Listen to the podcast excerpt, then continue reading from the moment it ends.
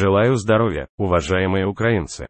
Сегодня мы выдержали очередной массированный ракетный удар террористов удар, полностью подтверждающий все то, о чем мы говорили с партнерами и вчера. И с начала нашего дипломатического марафона это зло, эту российскую агрессию можно и нужно останавливать только адекватным оружием. Ничто другое государство-террорист не поймет оружием на поле боя. Оружием, которое дает защиту нашему небу новыми санкциями против России, то есть политическим и экономическим оружием. И оружием юридическим нужно работать еще активнее для создания трибунала по преступлению агрессии России против Украины и для компенсации всех убытков, причиненных этой войной, за счет российских активов каждая российская ракета против наших городов, каждый иранский беспилотник, который применяется террористами, это аргументы, почему нужно больше оружия.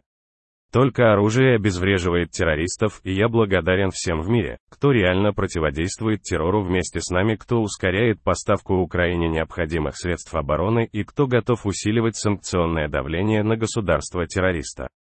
В частности, расширяем нашу танковую коалицию, есть соответствующее решение Канады, я благодарю за это. Уже 12 стран в нашей танковой коалиции сегодня благодаря предоставленным Украине системам ПВО и благодаря профессионализму наших воинов удалось сбить большинство российских ракет и шахедов. Это как минимум сотни спасенных жизней и десятки сохраненных объектов инфраструктуры, и я благодарю наши воздушные силы, каждого и каждую, кто минувшей ночью, утром и днем обеспечивал защиту Украины от ракет и дронов-террористов, а особенно хочу отметить воинов 96-й Киевской, 160-й Одесской и 208-й Херсонской зенитных ракетных бригад, но, к сожалению, только средствами ПВО сложно обеспечить 100% защиты. Тем более, когда террористы используют баллистические ракеты сегодня были попадания ракет. К сожалению, есть раненые, есть погибшие. Мои соболезнования всем родным и близким. На этот российский террор нужны асимметричные ответы.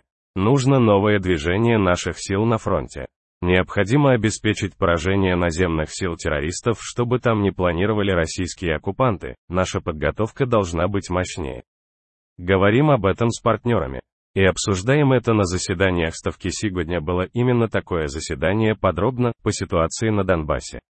Бахмут, Угледар и в целом битва за Донбасс я благодарю все наши подразделения, которые проявляют нужную Украине стойкость, истощают оккупанта, уничтожают его чем больше Россия потеряет в этой битве за Донбасс, тем меньше будет ее общий потенциал подробно на ставке обсудили это, к чему следует готовиться в ближайшие месяцы.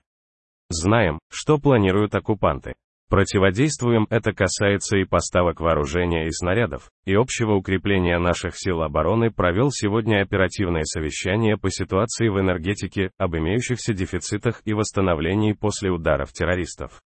Ремонтные бригады работают во всех точках, где были попадания по состоянию на данный момент ограничение поставок электричества есть в большинстве наших регионов.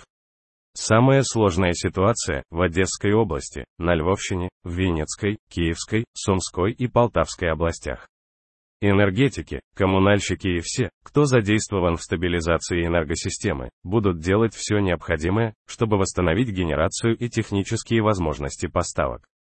Я благодарю всех, кто занимается этой работой, благодарю также всех в мире, кто помог и помогает Украине энергетическим оборудованием. Каждой стране, каждой компании и каждому человеку, тем миллионам наших друзей, кто через United 24 или другие инструменты поддержки доказывает, что российский террор должен проиграть и еще одно, к сожалению, вынужден это повторить для тех, кто плохо услышал любой выезд за границу государственных чиновников, народных депутатов, представителей местной власти и других лиц, уполномоченных на осуществление функций государства или местного самоуправления. Любой их выезд за границу должен быть согласно соответствующему решению СНБО, которое вы все видели других выездов за границу должностных лиц или депутатов в военное время не будет, я думаю, это справедливо. Я благодарю всех, кто воюет за Украину. Спасибо всем, кто работает ради нашего государства и общества. Вечная память каждому и каждой, чьи жизни унесли российские террористы. Россия будет отвечать за террор слава Украине.